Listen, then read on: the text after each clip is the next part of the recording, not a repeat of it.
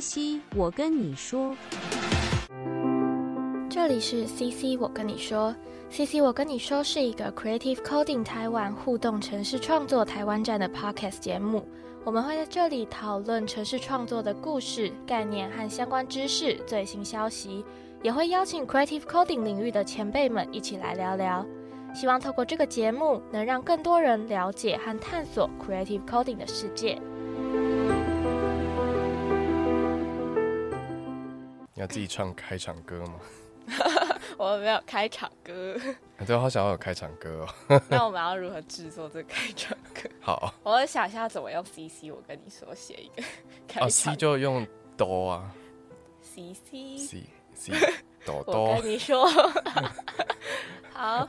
那好，欢迎来到 CC。我跟你说，我是李欧娜。Hello，大家好，我是哲宇。在这边再一次广告一下，收听的听众，如果还没有追踪我们的脸书 IG 的话，赶快去搜寻 Creative Coding 台湾互动城市创作台湾展，然后订阅我们的官网。我们最近有在规划电子报，我们会在上面分享一些就是 Creative Coding 的相关知识跟活动，还有这个产业的各种消息。这一集想要跟大家聊聊墨语互动设计的故事，然后还有谈谈台湾目前的互动设计产业的状况，还有聊一些有趣的活动啊、展览啊、专案等等。我们来 recap 一下老板的背景。我我之前是在纽约大学读整合数位媒体，就是 Integrated Digital Media。现在名字好像被换掉了，所以我的系不存在了。啊，真的？现在换成什么了？好像变成什么 design 的东西。design？那它还有互动设计相关的吗？它还有，就是它系上的课有，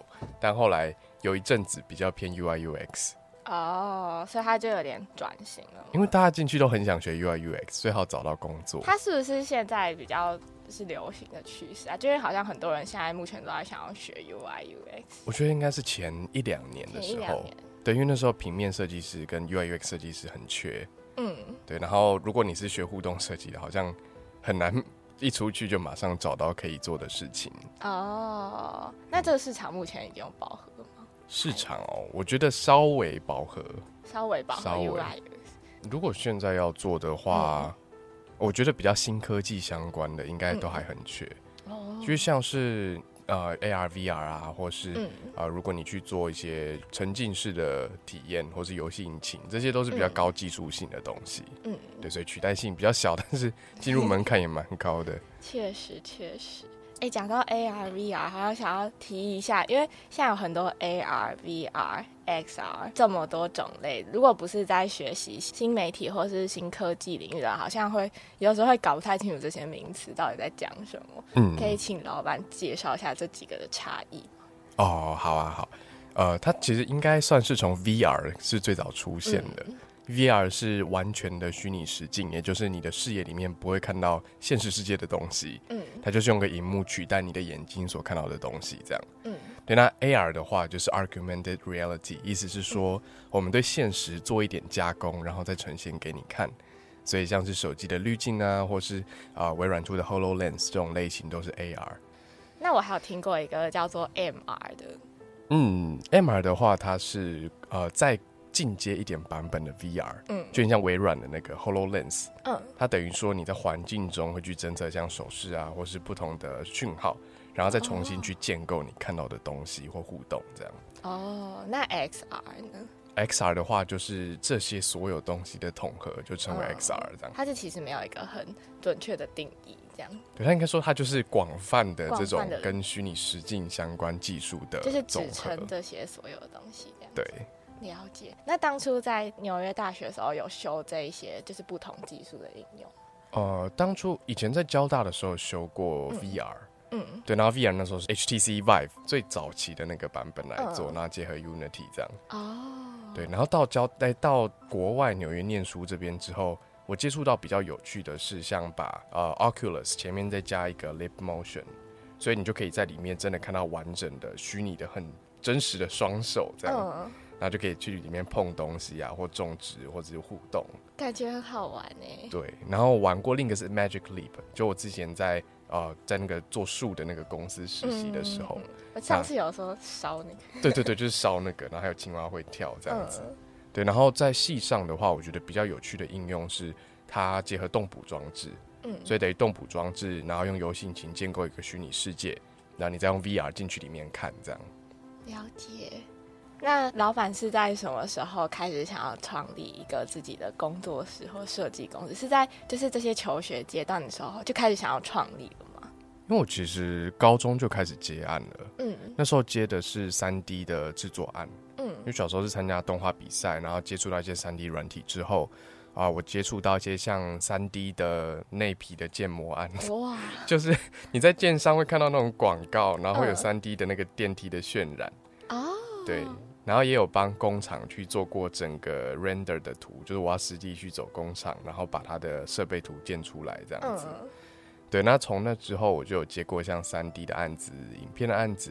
然后在戏上开始接触到设计这件事情。嗯，对，以前觉得会做很多有趣的小游戏，但是不太确定设计这件事情的专业度到底在哪里。哦，对，所以刚开始就做一些像海报啊、活动主视觉之类的延伸的视觉应用。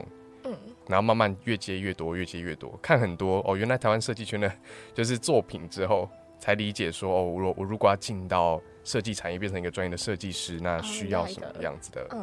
标准？这样对。刚开始其实是用我自己的名字，嗯，对，就是我是个人接案，嗯，对。那后来的话是好像大二的时候吧，然后就在思考说，因为好像对外还是要有一个工作的品牌。对，来去接案比较顺利，所以就想很久，然后就就想了一个名字出来。不过当时是啊，不是自己登记的状况，嗯，对，就是哦，我请别人一起就代开发票，然后呢，我们就只一样是用公司对公司的方式来去结案。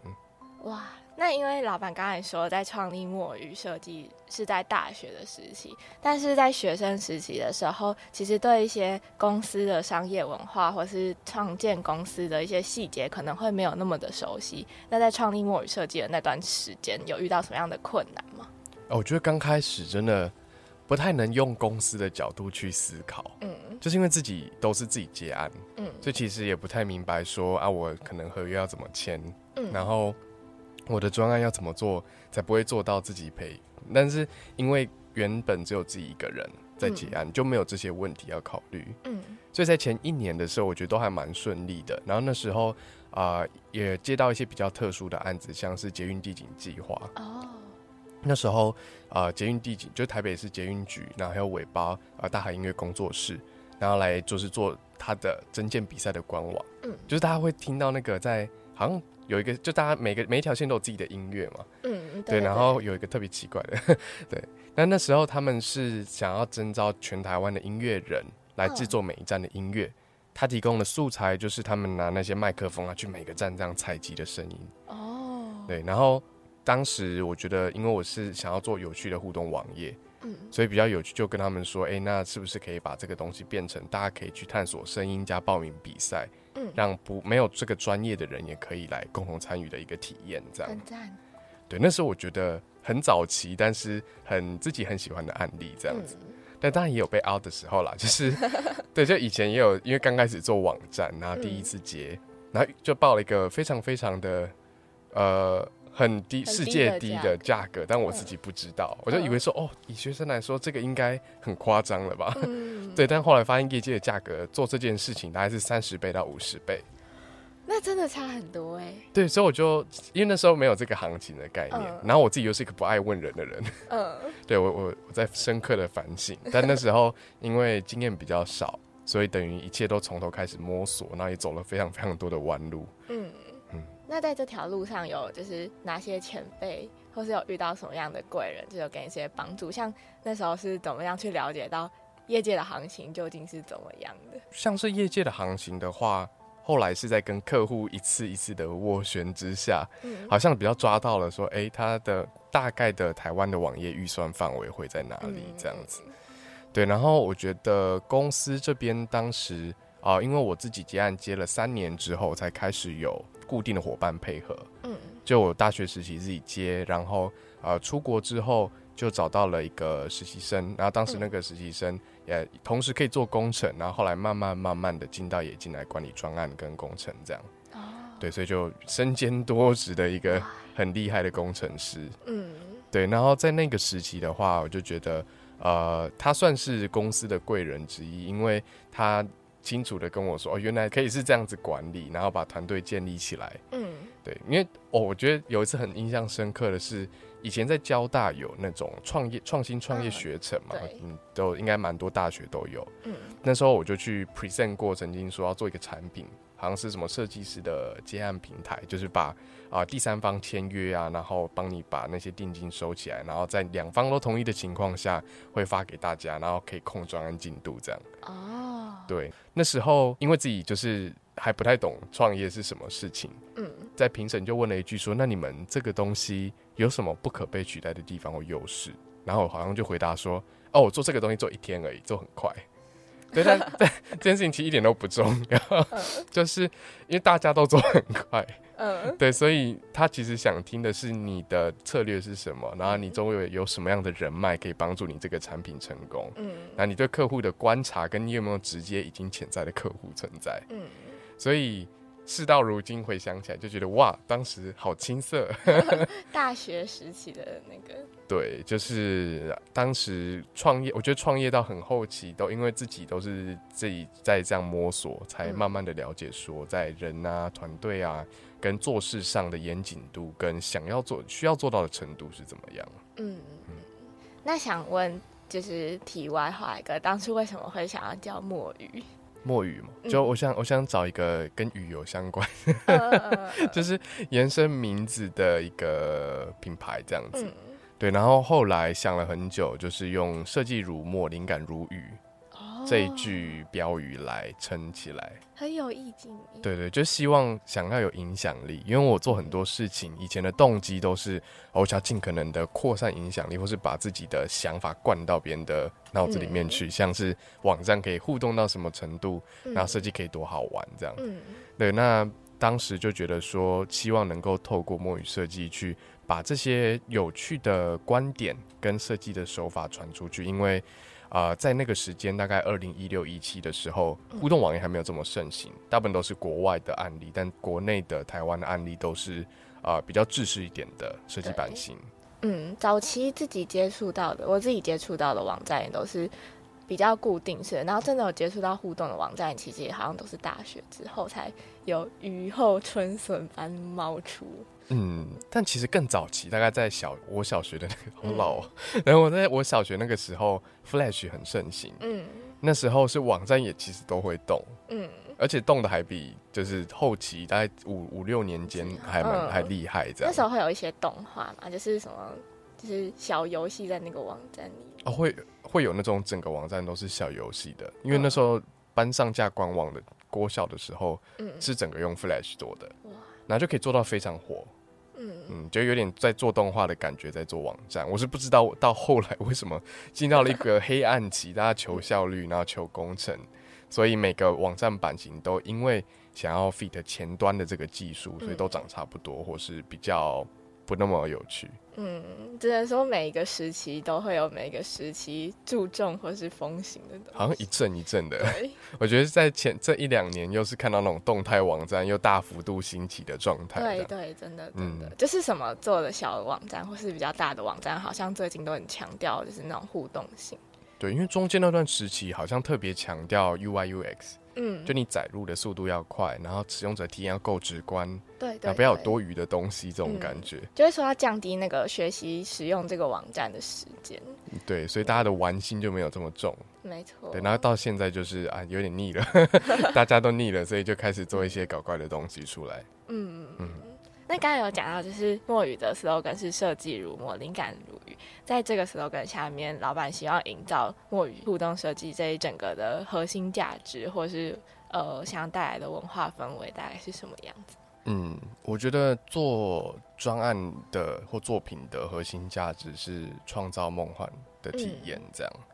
对，就是未来的话，我是希望说能够往做出来的东西都能够去。啊，把这些特质跟有趣的地方彰显出来，哦，就是因为日常已经有点，我觉得日常是一个比较相较之下没有这么有活力或者比较有趣的场合，嗯，对，那我是希望能够透过设计跟体验，把大家从日常中拔出来，嗯，就是注为这些东西注入更多生命力的感觉。对对，创造生命，创造体验。其实像创造数位生命这件事情，也是在很后期我梳理了以前的作品，嗯，才找到这个脉络。嗯，那如果说再再往前延伸脉络，是到墨语设计刚创立的时候，其实当初初衷都是想让东西变得有趣，嗯，就是希望能够让比如说一个网站火起来。然后把它变成游戏化的体验，或是让品牌在呈现的时候有更多五官的体验，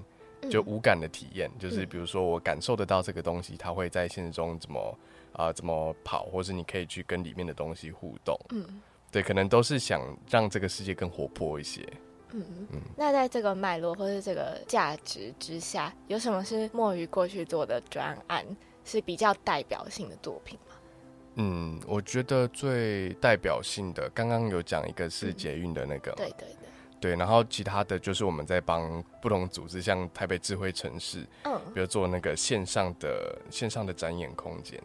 那线上展演空间就是他们在呈现那些智慧城市的的做的事情的时候，我们画了很多很可爱的虚拟小城市，那大家可以去看里面的小人物在怎么做动，这样。好可爱。对，然后都可以去跟他们互动，然后就很喜欢让东西变得就活起来，然后跟有可以互动的成分出现，就感觉你有创造出一个生命在你的电脑或者在你的装置里面的感觉。对，哦，对，但可能后来就是因为呃，纯单纯做网站的时候，这件事情。并不是每次都能够做到，嗯，对，所以我就也比较往创作的方向走过去。那刚刚有提到最近的一些互动网站有起来，或是互动设计有起来。那现在在台湾，就是在这一块有什么样比较特别的优势的部分，或是比较有特色的部分，是在这个产业里面比较突出的吗？嗯，台湾人的技术力很强，但是快要不 快要不是优势了吗？我不太确定。说？对，应该说台湾有很多对这个领域都很有兴趣的人。嗯，对，然后真的专业在做的人，像是很多的自工系或者是比如多媒体系所这样子，他们都有足够的技术。那我觉得做到最后，现在这几年真的有看到台湾的，就是互动设计产业跟这种互动的相关的体验，包括啊，不止不仅限于网页了，嗯，对，还有像是展览实体的状态或是识别设计，他们都已经进到更完整的国外那种已经拿出去国外的设计奖的那种感觉的等级了。我觉得像公部门或是很多大组织也开始重视这个东西。对对对，因为我之前在台湾设计研究院实习，然后他们就花很多时间在做就是公共服务场域的改造跟设计。嗯，像设计研究院的网站就很可爱，就那只那个小小东西跑来跑去，对对对，那整个很游戏化这样。对啊，而且他们的那个 logo 是有两颗眼睛，然后他们的互动网站上面会就他们的官网。上面那个眼睛就是会动来动去的，嗯，那个超可爱，真的。所以我觉得，就是公布没有在做这件事情之后，好像整个互动产业就有起来。嗯，然后我觉得像这几届，好像这近几年的总统府的那个国庆识别，嗯嗯嗯，也都有请非常知名的动画公司来做这样。嗯嗯，像是白辐射跟我见认识二期那边的，他们都会做这种比比较设计感很重的 motion 的视觉。嗯等到刚开始出来，真的新闻上也是骂声一片，说，哎，这个东西好像就失去了那个传统的韵味，台湾感呢。嗯，中华民国美学，中华民国美学，但以前这个中华民国美学，好像其实讲一讲，有点变成贬义嘛。应该还蛮贬义的。对。老板刚刚有说有认识一些设计公司嘛？那在台湾有哪一些目前在互动产业里面比较知名的设计公司？还有他们主要在做的特色或是应用有哪些？嗯，我可能会分两块来介绍。嗯，就一块是刚刚说的比较跟我大学时期在做的网页是相关的公司，那另一块是动态设计的，就是有横跨软体、硬体整合跟体验制作。我比较印象深刻的网页制作公司的话，一个是板块设计。嗯，然后第二是黑洞创造，嗯，对，因为黑洞创造老板以前我们也有共事过，后来他自己，我就真的很佩服，就是出去然后开了一个更大，就是网页设计公司，然后我觉得呃能够制作非常多，就是也是互动形态的网站，嗯，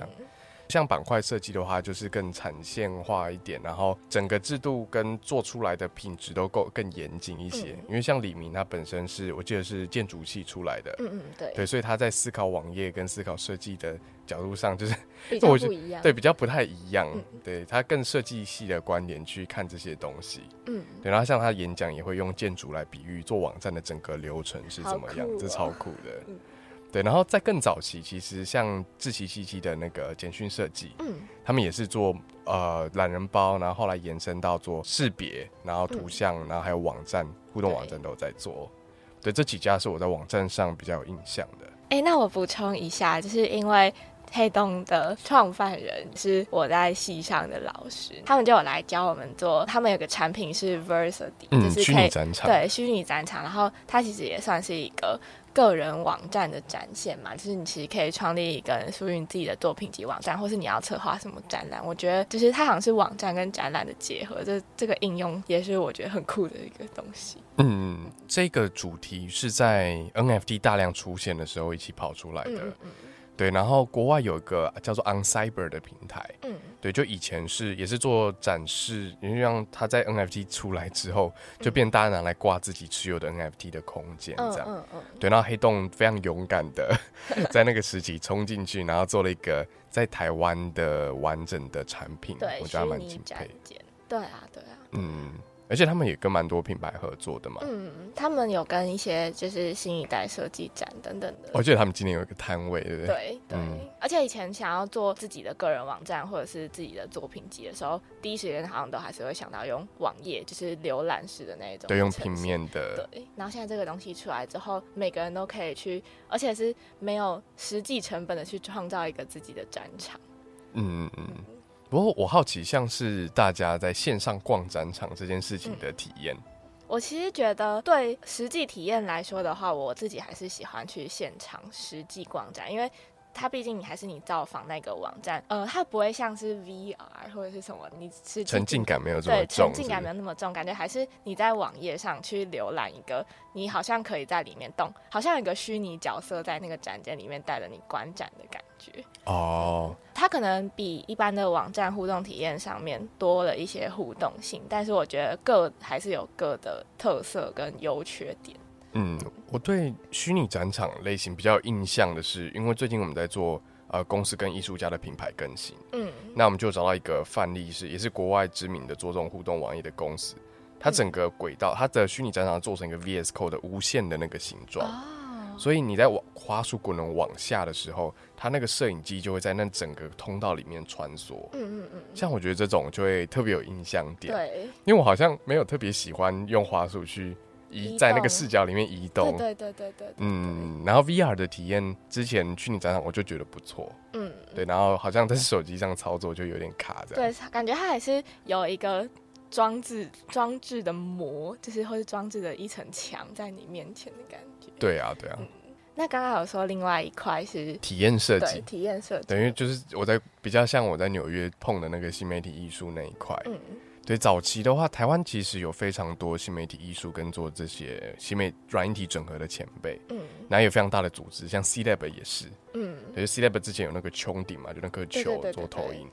然后呃，我觉得在台湾最我最喜欢的公司是三世，嗯，嗯，就三世做的东西就是哇，就不用讲，就是高品质，对他们比较多是不是做展览体验？对，蛮多都展览体验。嗯，那像我看他们 DG Wave 的那个回放，就把整个活动变成一个大型的、大家综合的游乐游戏这样子。嗯，对，然后沉不管是沉浸式的体验，还是他们在城市中去做这些大家的踩点，然后把这些游戏化串起来，我觉得非常厉害。他们就是在细节上跟完整度上都雕得非常的细，然后又跟我之前有在去松烟看过一个很有印象深刻的展，就是它是声音的互动展。然后他当时是，他把那些歌词都具象化，嗯，然后那个具象化是，呃，他可能用投影，然后可能用窗户，就他就在呃墙上放一个那种用荧幕做成的火车的窗户，然后让你坐在那边，然后感受这样，哦，对，然后又或者他里面有个三世合作的作品，它有个树长出来，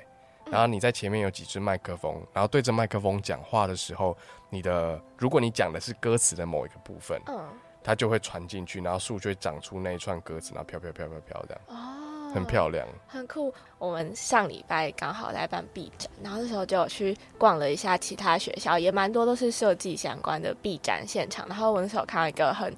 呃，我自己印象很深刻的作品，就也是跟这个有点类似。它就是一个麦克风摆在那边，它会去侦测你讲一句话的语气，到电脑里面去分析，然后他们会在呃投影的大荧幕上面长出。植物那个植物是根据他分析那个语气，会产生出相对应的颜色，然后每个不同人去讲出他们的那个话语，对应他们的语气，然后就会去长出一整个很大的投影幕，然后就是各种不同颜色很丰富的植物图，很像树嘛，然后也很像花这样。哦，这好有趣，对啊，好像蛮多蛮多最近的创作者会用这样子的手法来做，嗯。而且互动设计不仅限于创作了，嗯，就是还可以在非常多的商业品牌哦。上来看到这样子，嗯，对。那像互动设计的品牌，呃，品牌合作类型的东西，我记得蛮多大牌都尝试过，嗯，像 GoGo Road 也有办过那种快闪的快闪店嘛，然后让大家去骑，然后旁边的那个会有虚拟的背景这样子。我自己比较有印象是可口可乐，好像就还蛮常做这种类型的。对，就不管说可能是像是在时代广场上，它有些互动型的游戏的东西，嗯，或是它可能会用两台，就是比如说不同的贩卖机，然后让你可以跟敌国啊去视讯对话，然后拿到可乐这样子。没错没错，我觉得可口可乐算是一个它在运用新科技上面走的很前面的一间公司。对。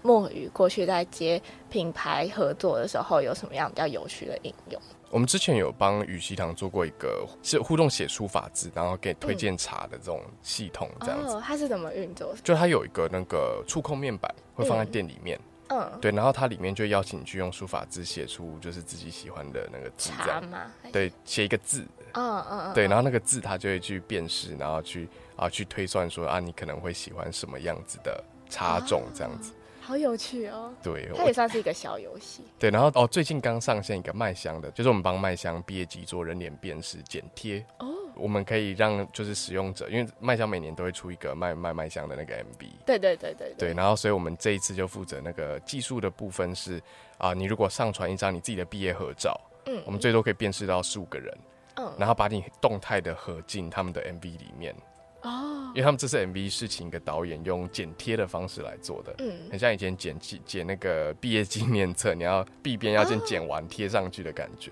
我以前也是有编那个毕册的，真的真的好麻烦。对对对，就是类似那个东西，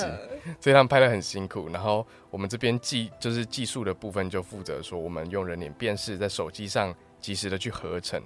属于你的这一段拼贴纪念册的影片，所以你可以看你在里面晃来晃去啊，然后在篮球场上你变成观众，哇，这种感觉。但是有一种就是克制化，为你克制化 MV 的那种感觉。对对对，克制化一首 MV，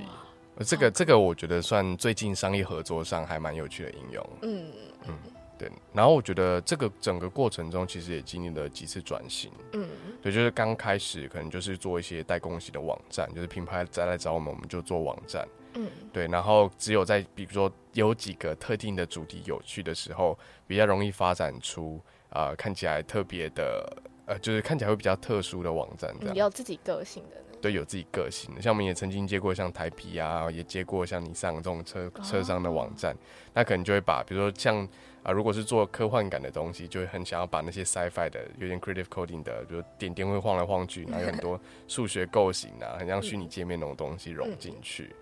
对，每一个都是在做有点像自己想要的未来的画面跟视觉的想象。嗯，对，然后到后期的话。我觉得我们就会开始比较往像今年我们的 focus 是一个是个展，然后再是互动系统。嗯，对，所以我们也有一些相关的延伸案，像比如说有没有可能把钢琴的演奏连接到视觉的呈现去做即时的这种演唱演奏型的视觉。哦，对，然后也会做一个展览中控系统是。嗯，所有人都一起跟展览的这个系统互动，然后再决定展览当下他想要呈现出来的作品的走向或互动的方式。嗯，那现在来进入一个天马行空的时间，就是接下来如果要墨鱼来跟一个品牌进行合作的话，目前老板最想要跟哪一个品牌合作，或是哪一个领域合作？嗯，我自自己最近对时尚类型的品牌很有兴趣，就觉得因为时尚类型品牌他们有点很常看，他们有点搞怪的那个成分。对对对对对。然后像之前我有时候会看到像时装秀，他们也会用一些不同的数位科技对来呈现，有些人像投影到衣服身上啊，然后让它瞬间变一个样子，或是改变整个形态这样子。嗯，对我自己还蛮想跟时装类型的品牌合作。他们最近时尚类型最近搞怪的成分真的居多，因为很长前阵子就一直看到很多搞怪的案例，像是什么衣服倒过来穿啊，对，或是走一走跌倒啊那种。我觉得就是最近的搞怪成分真的很多，然后又很有趣。我觉得如果往这个方向发展的话，应该有蛮多很好玩的事情可以做。嗯，对时尚跟精品其实这一块。呃，特别有兴趣，原因是从以前到现在，艺术跟时尚其实就分不开开来。然后我最近在研究艺术家的生平。怎么？就我在吃饭的时候，我就一边开 YouTube，然后看像毕卡索啊。然后什么莫内啊，然后还有像达利，所以我就看他们生平，其实有一些到后期也有跟时尚产业有相关。哦，达利的作品到后期，他其实很常看那种科学的跟数学的公式，所以他有阵子好像是被量子力学启发之后，然后开始创造一系列，也是他的超现实主义的风格。嗯，但是有那个科学成分在，有是数学科学符号的作品这样。哇，对，然后我就觉得，哎，好像。意外的从以前的艺术史里面看到了现在现在想要的东西。嗯嗯，我觉得很酷哎！哎，大家如果对量子力学有兴趣的话，我们的试播集有那时候有聊到量子力学，大家可以去回去再听复习一次。嗯嗯，对，所以因为以以前像我们在做很多艺术专案，或是我自己在做艺术作品的时候。常常会遇到一个问题，是我们如果看不够多东西，嗯，或是不了解以前发展的脉络，其实一切就会从头开始堆。对对，所以我最近在努力的事情是往以前的一些啊真的的人物故事，嗯，去看说，哎，那他们是怎么想、怎么发展，然后有接触到什么，才 长成后来的样子，这样。参考以前的人，对，像莫内或梵谷他们的，就是他们是很执着于一生，就是想要创造出某个东西，然后我就听他们。呃，比如说像印象派刚出来的时候，也是，呃，他们也被骂的很惨，嗯，然后他们就出来主张，然后说，哦，我觉得这个东西就是这我想要的风格，嗯，然后就算别人揶揄他们是印象派，他们也还是很努力的想要把这个东西传播出去，嗯，然后最后也确实是被记录下来了，嗯，对，因为最近有点迷惘，怎么了？对，就是觉得说做什么样的事情是对的，或者做什么样的事情是有长期的意义，然后就太想要被记得了那种感觉。就觉得人生短短，总要有一个被记住的点嘛。对，然后全世界这么多，就同时间有这么多厉害的人跟事情正在发生。嗯，对，那自己如果没有办法保证，就我以前是那种就是技能学到极致型，然后就可以保证碾压，但是在现在这个状态跟时代，你很难确定说某件事情你真的能够达到那个绝对的位置。